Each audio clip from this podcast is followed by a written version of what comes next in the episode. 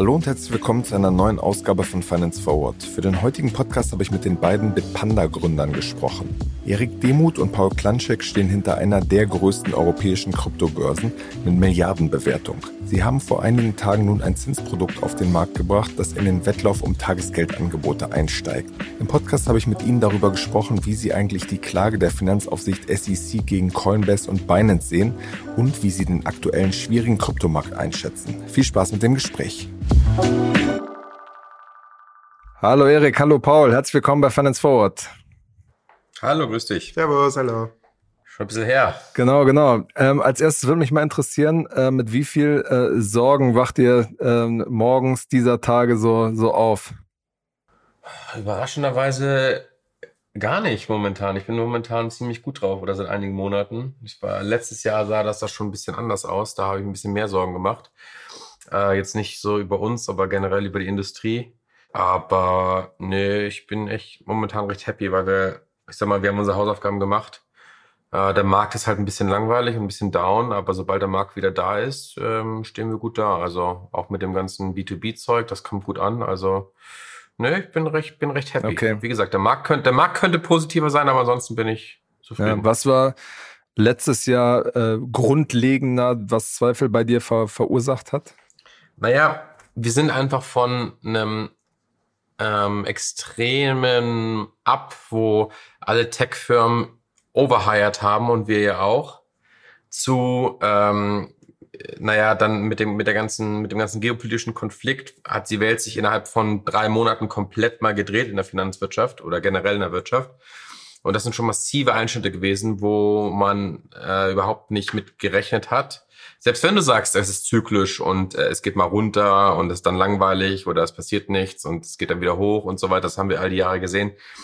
Diese Schnelligkeit und diese Intensität, die geopolitisch ausge ausgelöst wurde, die war dann schon so, dass man, wenn man eine gewisse Größe erreicht hat und wie über 1000 Mitarbeiter hat, dann kann man nichts innerhalb von einer Woche gegensteuern. Und das äh, war dann schon ein bisschen aufwendig, aber das haben wir relativ früh erkannt zum Glück und war, war ein schwieriger Sommer, aber haben das dann dafür recht schnell gemeistert und sind dann wieder recht schnell auf die Beine gekommen, was, was, äh, was die internen Prozesse angeht. Was war der Punkt, wo ihr gemerkt habt, dass ihr overhired habt, wie du sagst? Naja, die, ich glaube, das Große, was letztes Jahr passiert ist, war ja, dass du von einer Situation, in dem Geld quasi wirklich frei verfügbar war. Das heißt, du hast eigentlich einen Business Case gebaut und ihn finanziert. Und der Business Case hat auch jahrelang negativen Cashflow abwerfen können, also wirklich massiv negativen Cashflow. Und du hast es finanziert bekommen und die ganze Industrie hat es finanziert bekommen. Zu innerhalb von zwei, drei Quartalen zum kompletten Gegenteil. Wenn ein Business Case keinen positiven Cashflow hat, dann wird er nicht finanziert. Und wenn er finanziert wird, dann sind auch die Multiples nicht mehr auf Revenue, sondern auf, äh, auf Free Cashflow. Das heißt, die, die ganze Art, wie du an Business rangehst, äh, hat sich geändert. Und das war halt bei uns, wir haben das sehr früh erkannt, dass äh, die Kombination aus höherer Inflation, äh, steigende Zinsen einfach auch im VC-Welt einfach die Bewertungen dämpfen werden und es einfach nicht mehr so einfach sein wird, äh, große Summen aufzunehmen. Das heißt, du musst sehr schnell von einer Wachstum um jeden Preis Strategie zu einer smartes Wachstum, das aber nachhaltig sein kann, besonders wenn du bereit bist, zwei, drei Jahre zum Beispiel K-Finanzierungsrunde zu machen, ähm, funktioniert. Und das haben wir halt gemacht und das war ein sehr schmerzhafter Schnitt, weil das ja doch äh, quasi um 180 Grad unsere Strategie gedreht hat von diesem einen Tag auf den anderen. Aber jetzt im Nachhinein betrachtet haben wir natürlich alles, also nicht, nicht alles ist richtig gemacht worden, aber die Entscheidung, dass man was machen muss, das war die richtige zum richtigen Zeitpunkt, weil jeder Monat länger, den wir quasi mit der alten Strategie gefahren wären, hätten uns auf, auf der hinteren Seite dann Runway gekostet. Mhm. Und das tut dir halt später weh. Ist es denn so, dass ihr jetzt schon, dass der Schnitt, sage ich mal, hart genug war oder dass es jetzt noch weitere Entlassungen gab? Da gab es vor ein paar Tagen auf, auf LinkedIn, hatte jemand geschrieben, dass er ähm, sozusagen auch, auch weg ist bei Bitcoin. Ich, ich, kann es ganz einfach äh, äh erklären, wird das wahrscheinlich auch noch anders sagen, aber wir sind jetzt wirklich performance getrimmt. Also jetzt, wo wir wirklich wieder so wie Back to the Roots mit Bootstrapping unterwegs sind, wir schauen sehr hart auf unser Geld. Und eins der Sachen, wo wir extrem hart auf unser Geld schauen, ist Performance. Und wenn in manchen Bereichen einfach nicht geleistet wird, dann sind Leute weg. Und das hat nichts mit Downsizing oder sonst was zu tun, wenn jemand nicht performt, ist er draußen. Und das ist ja, eigentlich sollte es ja kein überraschendes Motto sein in einem Startup, aber das wird jetzt bei uns auch gelebt. Und manche Leute sehen das natürlich dann anders, weil in ihren Augen haben sie alles richtig gemacht. Ähm, aber das war auch äh, schon quasi, dass das so äh, in unserer Firma jetzt umgesetzt wird. Also das ist schon also wichtig und richtig. Ich, ich, ich werde das mal kurz abkürzen. Äh, die Sachen, die da jetzt zum Beispiel jetzt äh, im Marketing waren, äh, wo einige Leute äh, entlassen wurden, ähm, da wird ein bisschen umgestellt, da werden die Teams ein bisschen umgestellt und es wird aber auch wieder neu geheiert. Also das hat nichts mit dem Downsizing zu tun. Okay. Aber das heißt umgestellt ähm, ja, das wird einfach, da wird einfach ein Fokus auf andere Sachen gelegt. Zum Beispiel wird dann zum Beispiel mehr auf Performance Marketing gesetzt als Beispiel. Ähm, das heißt zum Beispiel ein Team wird kleiner gemacht, ein Team wird größer gemacht oder und zum Beispiel, das meine ich damit. Okay. Aber an, und, und, und andere werden einfach, ähm, ja, gibt's einfach Replacements. Ne? Okay. Die Werbung. Wir machen eine kurze Unterbrechung für unseren Werbepartner Kapital. Seit vielen Jahren zeigt das Wirtschaftsmagazin Kapital Entwicklungen aus der Wirtschafts- und Finanzwelt, begleitet den Wandel von Unternehmen, erkennt neue Trends und erklärt die großen Umbrüche der Weltwirtschaft. Neben Analysen und Tests gibt es unter anderem auch eine umfangreiche Auswahl an Ratgeberthemen. Sichert euch jetzt euer Plus an Wirtschaft und Finanzen. Mit dem Code OMR24 könnt ihr Kapital Plus drei Monate lang für 99 Cent testen. Einfach auf www.kapital.de slash OMR einlösen und alle umfangreichen Ratgeber zu Geldanlage, Vorsorge, Versicherung und Immobilien lesen. Außerdem erhaltet ihr Zugriff auf alle Kolumnen und Analysen der Kapitalexperten. Wir wünschen viel Spaß. Werbung Ende. Äh, lass uns trotzdem jetzt nochmal äh, zurückkommen zu der, zu der Eingangsfrage, äh, weil der Hintergrund meiner Frage, wie viel Sorgen ihr euch macht, war so ein bisschen natürlich die, die Industrie. Zwei äh, große Player, Konkurrenten von euch stehen da ja gerade im Fokus, äh, Binance und äh, Coinbase, die von der amerikanischen Finanzaufsicht SEC verklagt werden. Ähm, wie, wie schaut ihr auf dieses Verfahren? Ich glaube, ich glaube, das muss man ein bisschen trennen. Ich glaube, das Binance-Verfahren, das Coinbase-Verfahren muss man sehr, sehr stark trennen. Ich glaube, dass da ähm, dass es da auch sehr unterschiedliche Ausgänge geben wird. Ähm, ich glaube, das kann man nicht über einen Kamm scheren. Was man allerdings sagen kann, ist, dass, dass ähm, wir haben uns schon so für Beginn an vor neun oder zehn Jahren schon entschieden, nichts in den USA zu machen. Ähm, und das ist äh, jetzt im Nachhinein, das kann man natürlich so nicht wissen, eine recht gute Entscheidung gewesen.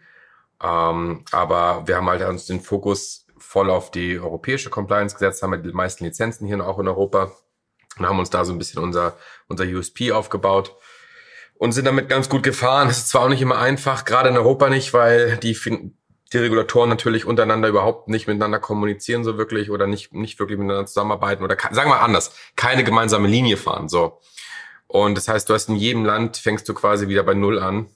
Ähm, aber ja, da haben wir drauf spezialisiert und das ist eine ganz andere Rechtslage und eine ganz andere Sicherheit jetzt auch mit der Mika, die da jetzt kommt, als in den USA, wo gerade so ein bisschen wilder Westen ist äh, von regulatorischer Seite mhm. aus. Wenn man jetzt die, die Sachen mal trennt ähm, und sich jetzt erstmal äh, Binance anguckt, da geht es ja äh, unter anderem darum, den Vorwurf, dass äh, Kundengelder äh, quasi auf äh, transferiert wurden, was sozusagen illegal ähm, wäre.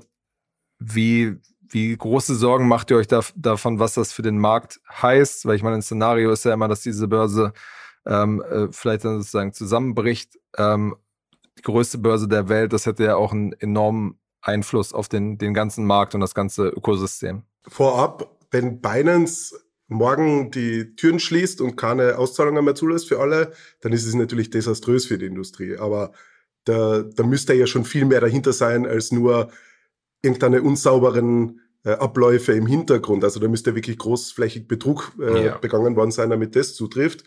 Ähm, zur, zur Eingangsfrage nochmal. Das ist ja, wenn, wenn eine, Sache noch, eine Sache nur dazu noch, das ist ja kein FTX-Case.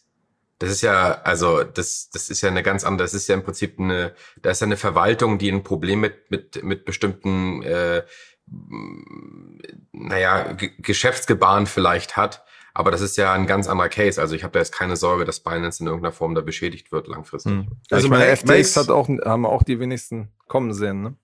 Naja, aber bei, bei FTX, das war, schon ganz anders im Hintergrund aufgestellt als ein Binance und da, woher sie kommen sind. Also das, das kann man jetzt wirklich relativ schwer vergleichen. Und auch bei Binance zum Beispiel, die haben ja schon gezeigt, die können auch 10 Milliarden in einer Woche den Leuten auszahlen. Das, das ist jetzt nicht quasi die größte Sorge. Aber was, was ich noch vorher sagen wollte im Vergleich zu Coinbase, du hast halt da zwei ganz verschiedene Firmen. Coinbase, würde ich mal sagen, die wollen äh, quasi sich an alle Regulierungen halten, aber es ist derzeit so intransparent, dass es gar nicht möglich ist, an alles zu halten. Während Binance, die haben eine ganz andere äh, Art, äh, an, an Sachen ranzugehen. Die schauen immer, wo kann ich am besten unterm Radar fliegen und quasi sehr lang Geschäft machen, ohne dass ich mich über die Regulierung äh, mir Kopf machen muss. Und das könnte ihnen auch auf den, äh, quasi dann wirklich auf den Kopf fallen und äh, Probleme verursachen. Aber ich schätze, die Probleme sind hohe Fines, äh, Untersagungen in der USA weiter ihren Binance US anzubieten, so eine Dinge. Ich glaube jetzt nicht, dass die von einem Tag auf den anderen komplett zumachen müssen und äh, Binance ja, vom Markt verschwindet. Das, das glaube ich auch nicht. Wenn man jetzt den Fall äh, Coinbase sich, sich anguckt, ähm, die ja, wie du schon gesagt hast, eigentlich versucht haben, möglichst reguliert zu sein in den USA, ähm, inwiefern äh, bereitet euch das Sorgen, dass, dass vielleicht auch die europäischen Aufseher ähm, sich, sich so einen Fall ähm, genauer angucken? Nein, nein, das, was die SEC macht, ist ja, also das ist ja absurd. Das ist ja irgendwas. Ich glaube, die wissen selber nicht, was sie gerade machen. Ich glaube, nach der FTX-Geschichte haben die einfach, äh, wollen jetzt einfach da mal radikal irgendwas machen. Das ist sehr politisch getrieben. Äh, das macht auch alles gar keinen Sinn. Die äußern sich auch gar nicht äh, konkret zu irgendwas. Ich meine, äh, wenn du dir mal die, die, die Congressional Hearings anschaust, das ist ja, das ist ja eine Farce. Also das ist höchst unprofessionell und ähm, das hat, das ist unwürdig im Jahre 2023. Also ich glaube, das ist sehr politisch getrieben und das hat weniger etwas, ähm, ja, äh, Rationales und das wird auch, wird auch keinen Einfluss auf Europa haben. Und ganz wichtig eigentlich, genauso wie in Österreich, ähm, die Finanzmarktaufsicht ja quasi getrennt ist von der Gesetzgebung, sollte das in der USA ja eigentlich genauso sein. Eigentlich sollte der Kongress die Gesetze machen und die SEC befolgt sie und, und schaut dann, dass die Leute sich dran halten. Aber jetzt hat sich das irgendwie umgedreht und die SEC quasi setzt die Grundsätze dafür, was eine Regulierungsbehörde quasi darf und was sie nicht darf. Und das ist ja, eigentlich sollte das auch quasi der Kongress nicht akzeptieren, dass das passiert. Hm. Deswegen eine ganz komische ja. Situation. Aber was wird das, was wird das für Auswirkungen trotzdem auf den Markt haben? Auch wenn ihr sagt, es wird jetzt in Europa keinen Einfluss haben, ähm, wird, ist sozusagen Amerika als großer Markt äh, doch irgendwie ähm, ja, aber Coinbase lässt sich das ja nicht gefallen. Die haben ja schon gesagt, die werden da, die werden dagegen vorgehen. Also äh, die werden da einfach sagen, Leute, so nicht. Ähm, das werden wir, das, das habt ihr jetzt nicht mehr zu entscheiden. Ihr verhaltet euch komisch. Das werden die Gerichte entscheiden. Und deswegen, es wird sich sehr lange ziehen. Und ich glaube, das ist auch nichts. Äh, wir werden da keine riesengroßen Auswirkungen sehen äh, bis zur Wahl nächstes Jahr.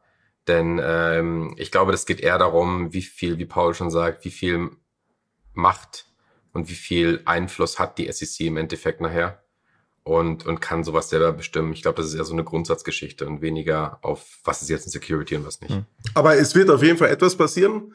Wenn das alles durchjurisdiziert ist, wird relativ klar sein, braucht man, um eine Kryptobörse zu betreiben, eine Security Broker Lizenz oder nicht. Das wird am Ende rauskommen, aber das kann ja in zehn Jahren sein. Also da bin ich ja, gespannt. Aber das heißt, das heißt aber nicht, dass in meinen Augen Coinbase jetzt dagegen verstoßen hat, wenn niemand den sagt, ja, wir wollen eh alles machen, das hier ist unser Geschäftsmodell, wir gehen an die Börse. Ja, passt eh. Und dann auf einmal ein Jahr später, ja, wo, wo ist, ist, eure Lizenz? Es ist sogar noch ein Stück äh, schlimmer. Du kannst gar keine Securities Broker Lizenz beantragen für Krypto, weil es ja niemanden gibt, der ganz klar gesagt hat, dass diese Crypto Securities sind. Ja, das, das heißt, kommt das Businessmodell wäre gar nicht durchgegangen als Lizenz. Also ganz lustig. Das, ja, und diese Willkür, das ist natürlich ein wunderbarer Showcase und auch für andere Regulatoren, dass sowas natürlich auch nicht geht. Also du kannst nicht äh, deine Macht ausnutzen und rein willkürlich äh, da, da Cowboy und Sheriff spielen, da wie im Wilden Westen. Das geht natürlich auch nicht. Genauso wie es umgekehrt nicht geht, dass die, dass die Firmen einfach alles umgehen, was wir jetzt auch jahrelang gesehen haben, vor allem in Europa und einfach sich an nichts halten. Genauso das umgekehrt halt auch nicht sein. Ne? Hm.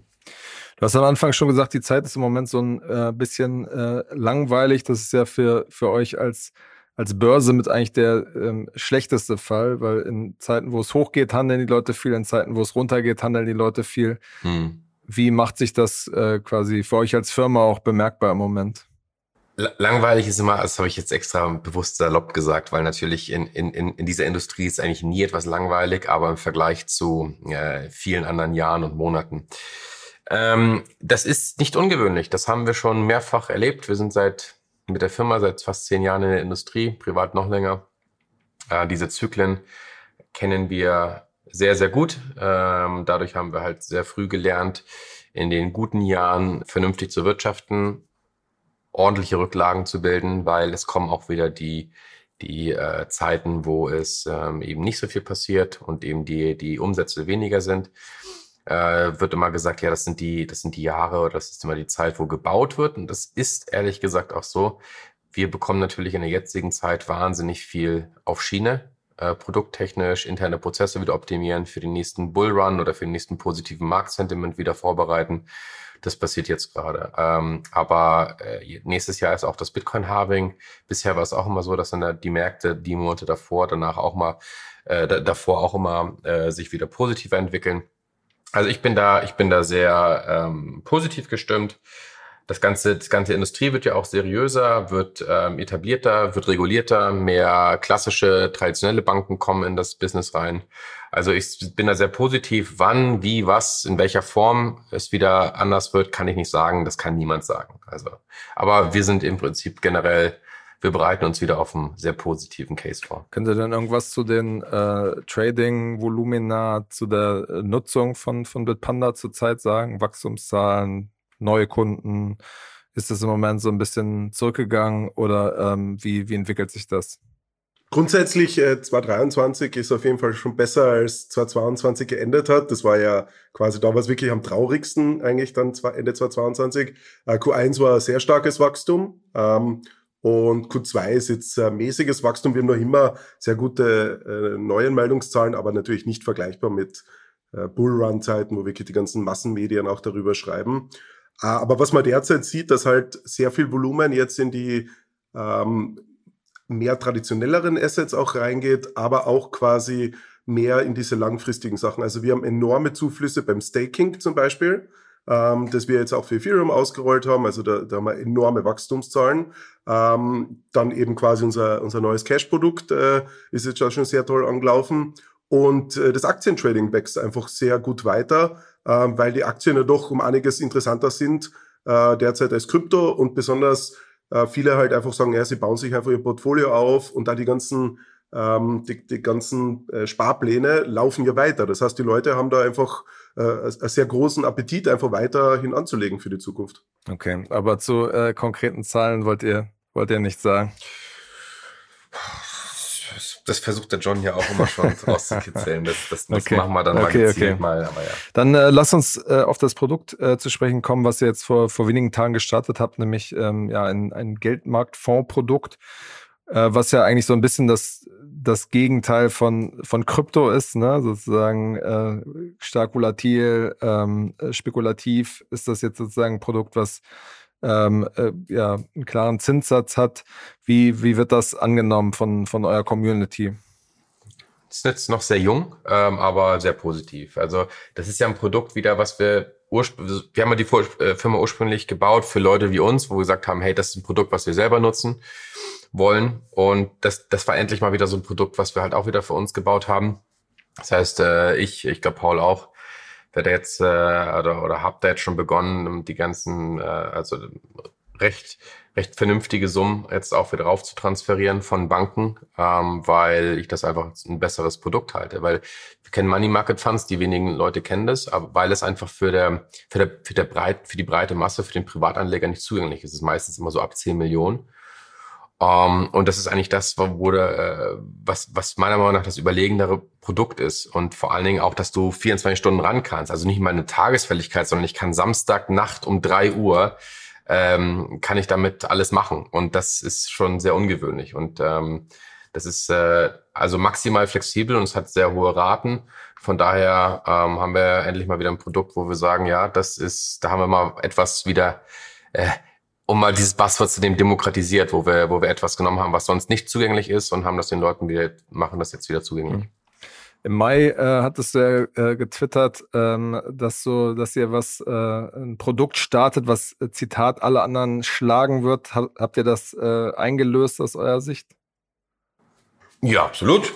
Also das ist ja, äh, ich, wir haben das ja, wir haben ja kein Produkt gemacht, ähm, wo eine riesengroße Zahl vorne drauf steht und dann steht das Kleingedruckte. Aber nur bis zu dem Betrag oder Mindestanlage das, nur die ersten drei Monate und danach so. so. Das gibt's nicht.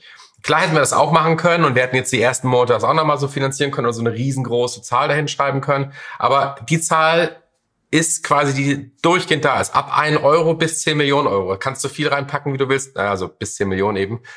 Ähm, das, glaube ich, trifft die meisten Leute jetzt nicht unbedingt. Ähm, und ähm, und äh, dementsprechend, ich, ich, ich hasse das immer, wenn du dann immer diese riesen Tagesgelddinger siehst, wo die einfach nur neue, neue Kunden äh, abfischen wollen. Und dann machst du da Ewigkeiten den Account auf und dann ist das für drei Monate und dann fängst du wieder an zum nächsten zu rotieren, weil die Grundraten und die versteckten Kosten komplett scheiße sind. Ne? Und jetzt haben wir mal halt ein Produkt gemacht, was, ähm, was äh, eine wirklich hohe Rate hat und eben ohne, ohne Häkchen dahinter. Man, man kriegt jetzt ja äh, 2,57 ähm, Prozent Zinsen in, in Euro. Äh, und man könnte jetzt beispielsweise auf Trade Republic gehen und sich einfach so einen X-Trackers Euro Overnight ETF holen. Im ja, klar, kannst du bei uns auch.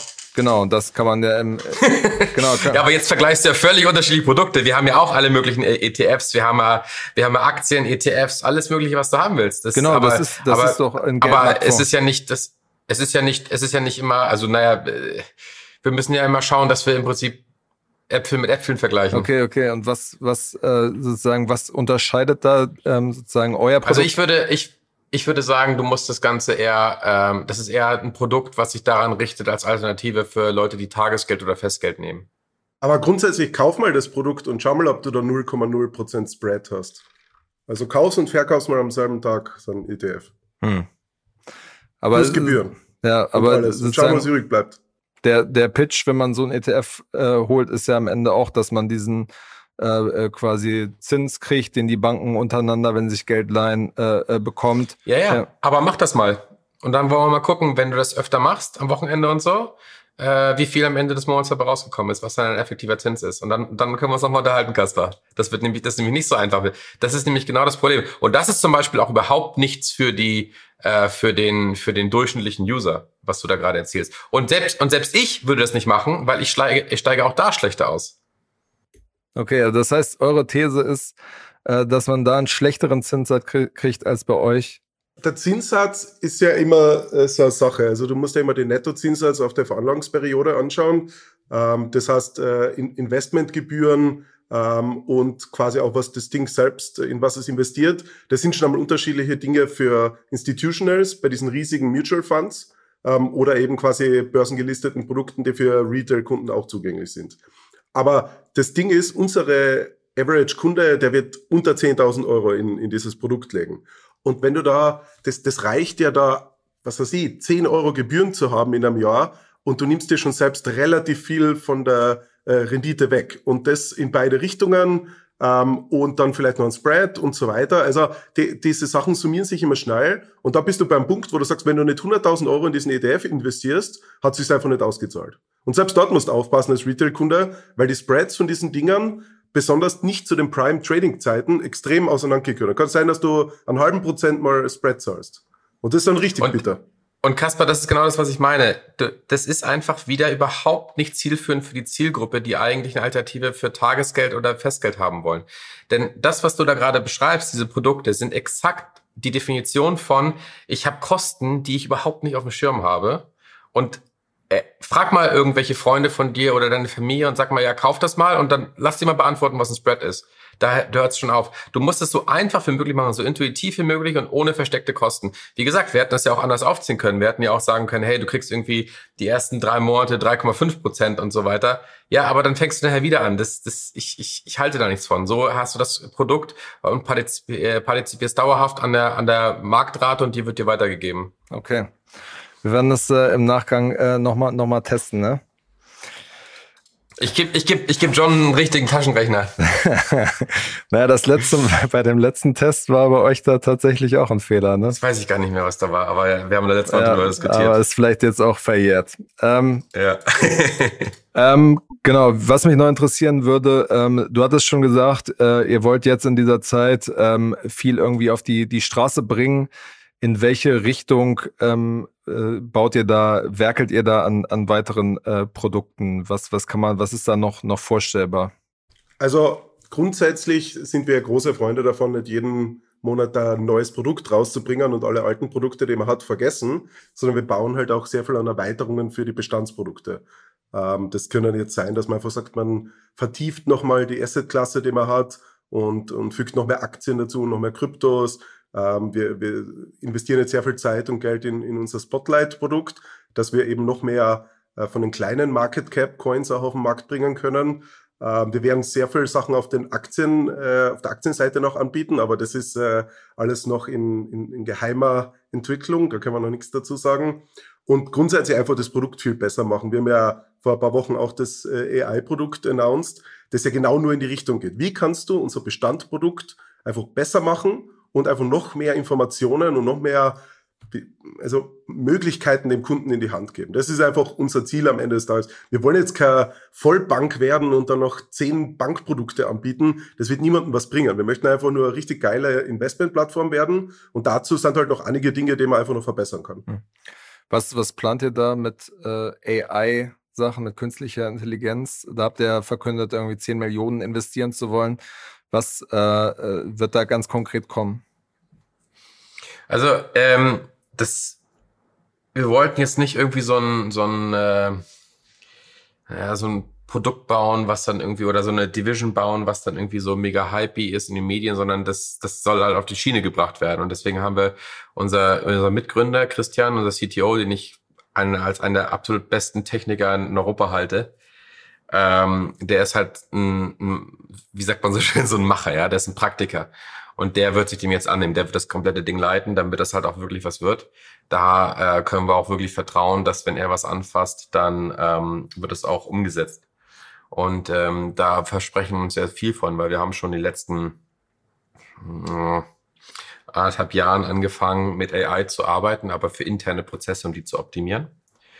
Und äh, jetzt fangen wir eben an, damit die ersten Produkte eben für die Außenwelt zu bauen, weil ich glaube, dass das, also AI ist ja extrem gut, wenn es um Datenverarbeitung geht, um große Daten, wo der Mensch ja extrem schlecht ist. Und da sehen wir extrem großes Potenzial in Verbindung mit dem Finanzsektor. Und dadurch, dass wir sowieso Infrastrukturprovider jetzt sind und viel Infrastruktur jetzt auch anderen Firmen zur Verfügung stellen, passt das halt auch rein, dass wir da grundlegende Arbeit machen und die dann ja auch nicht nur unseren Kunden, sondern eben auch anderen Firmen und Banken zur Verfügung stellen können.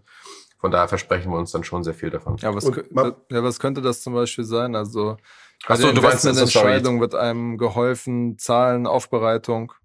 Genau, also da, da vielleicht ein bisschen ausholen, was das im Detail heißt. Also Schritt eins ist auf jeden Fall, es gibt diese riesige Lücke zwischen Privatinvestoren und dem Finanzmarkt und den Finanzmarktinvestoren. Und so blöd es auch klingt, aber unsere Kundenschicht sind Leute, die ihre ersten Jahre an, äh, an Erfahrung am, am Markt äh, sammeln. Sei das bei Kryptoinvestment, sei das Fragen über Geldmarktfonds, seien das Fragen über was, kann eine Dividendenstrategie eine gute Strategie sein? Es sind wirklich viele Fragen, denen oft auch peinlich sind, jemanden zu fragen. Und es gar nicht so einfach ist, diese Sachen auch konkret rauszufinden, ohne dass jemand komplett bullshittet in irgendeinem äh, Blog, der wieder irgendein Halb, Halbwissen raushaut. Und da wollen wir halt wirklich ansetzen und einfach diese äh, einen Assistant haben, der dir wirklich all deine Fragen abnehmen kann und äh, quasi aber wirklich mit korrektem Wissen auch angelernt wird, sodass da nicht kompletter Blödsinn rauskommt und die Leute dann irgendwie vielleicht noch falschere Entscheidungen treffen. Und das ist aber wirklich so Schritt eins, weil ganz ehrlich, äh, wenn zum Beispiel meine Eltern jetzt äh, irgendwo investieren oder Freunde von mir, die aus ganz anderen Bereichen kommen, mit dem Finanzmarkt gar nichts am Hut haben, die haben oft das Problem, dass wenn sie das einfach nur googeln oder einfach bei ChatGPT reingeben, da kommt schon irgendeine Antwort, aber die ist oft so grottenfalsch oder das ist eine Einschätzung von irgendeinem YouTuber, ähm, dass es da echt gut wäre, mal ein Knowledge Base zu haben, bei dem die Leute auch vertrauen können, dass wenn da was rauskommt, dass das eine, eine gute Antwort ist, die qualifiziert ist. Aber die wird ja wahrscheinlich äh, jetzt in den nächsten Jahren darf die ja wahrscheinlich nicht sehr konkret sein, oder? Also wenn dann gefragt es, wird. es, geht, Hm. es geht dezidiert nicht um Anlageberatung. Also Okay. da- das, das muss man dazu sagen. Die, das wird jetzt nicht sein, ähm, sagen mir, äh, was weiß ich, die allerbeste Aktie, die ich mir heute kaufen soll. aber das wollen sondern- ja alle wissen, ne? Das ist richtig und äh, vielleicht werden wir in Zukunft auch immer mehr in die Richtung nach Sachen machen, aber das wird jetzt nicht Level 1 von dem Produktrelease sein. Nee, nee. Aber das, ich, ich, ich bin der Meinung, langfristig, und wie Paul schon sagt, nicht Level 1, äh, geht es aber schon in die Richtung, dass, dass das System dich so gut kennt und du es auch damit so gut gearbeitet hast, dass es deinen eigenen Risikoappetit äh, versteht, äh, deine Strategie, was möchtest du erreichen und so weiter über die nächsten Jahre, was, was sind so deine Ziele, ähm, wo fühlst du dich wohl mit und so weiter und dass man dann schon das System einem äh, Vorschläge machen lassen kann, äh, wenn, wenn der User dem klaren Auftrag gibt. Wann es soweit ist, das kann ich noch nicht sagen. Aber ich glaube, da, da, da wird die ganze Richtung, äh, die ganze Industrie hingehen. Hm. Okay, und das ist auch der, der, der Fokus von diesem Projekt, dass man überlegt, wie kann man im Schritt eins Wissen aufbereiten und im Sch Schritt zwei die Leute an der Hand nehmen bei ihrer Geldanlage. Das, das hat ja einen ganz einfachen Effekt, wenn du erstmal in der ersten Version auch damit anfängst. Du kannst ja jede Frage, es gibt ja keine dummen Fragen. Das, das größte Problem ist ja, dass, die, dass es äh, ein riesiges Knowledge Gap gibt, was, was Finanzwissen angeht. Und da kannst du einfach sagen, hey, äh, ich habe das und das gehört, erzähl mir mal darüber. Oder gestern gab es da irgendwie äh, Quartalsbericht von Amazon, fass mir den mal zusammen und dann kriegst du eine Zusammenfassung und sagst, hey, das verstehe ich nicht, was bedeutet denn das Wort? Oder, oder äh, kannst du mir das nochmal konkreter machen oder äh, erzähl's mir so, als wenn ich ein Fünfjähriger bin. So, so, so würdest du ja normalerweise nicht mit irgendwie jemandem reden, der, der dich finanziell berät oder sowas. Und so kannst du einfach ganz ungeniert dir hervorragendes Wissen aufbauen und alles Mögliche im Detail nachfragen. Ähm, das wird massiv helfen, glaube ich. Und Ja. nur ein Beispiel jetzt vom Wochenende. Jemand fragt mich, hey, er hat gesehen, dass Firma XYZ äh, eine Dividende ausschüttet am Donnerstag und hat am Mittwoch extra die Aktie gekauft. Aber er hat das jetzt nicht bekommen, er, er versteht das aber jetzt nicht, warum. So, das klingt jetzt erstmal so, okay, ja, wenn man Ahnung hat, dann denkt man sich, okay, er hat halt nicht gewusst, dass das an einem gewissen Tag quasi berechnet wird, das ist ein Stichtag und dann gibt es eine Auszahlung danach. Aber ein normaler Kunde, der traut sich das dann oft nicht zu fragen. Ja. Entweder denkt er, die Plattform hat ihn betrogen oder es ist irgendwas anderes quasi schiefgegangen. Und diese ganzen Sachen sind halt so, das fragst du einfach da rein und dann ist die allererste Sache, hey, wann hast du es denn gekauft? Vielleicht hast du es vor, also nach dem Stichtag erst gekauft und warst nicht äh, quasi Ausschüttungsbezug. Ja, und deswegen, also ich glaube, so eine Sachen werden damit super einfach erleichtert werden. Und, und was für uns halt auch noch wichtig ist bei AI, ich glaube, heute kann noch niemand mit Gewissheit sagen, wie, wie sich das weiterentwickeln wird und was in zwei Jahren die Technik auch möglich machen wird.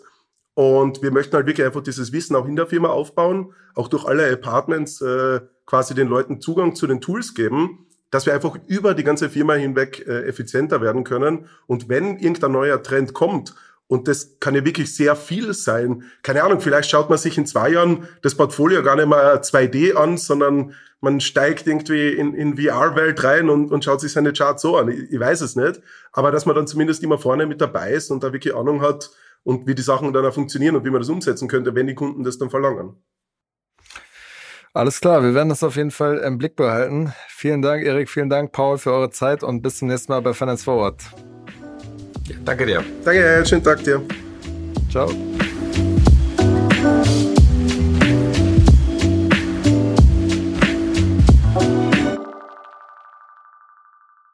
Dieser Podcast wird produziert von Podstars bei OMR.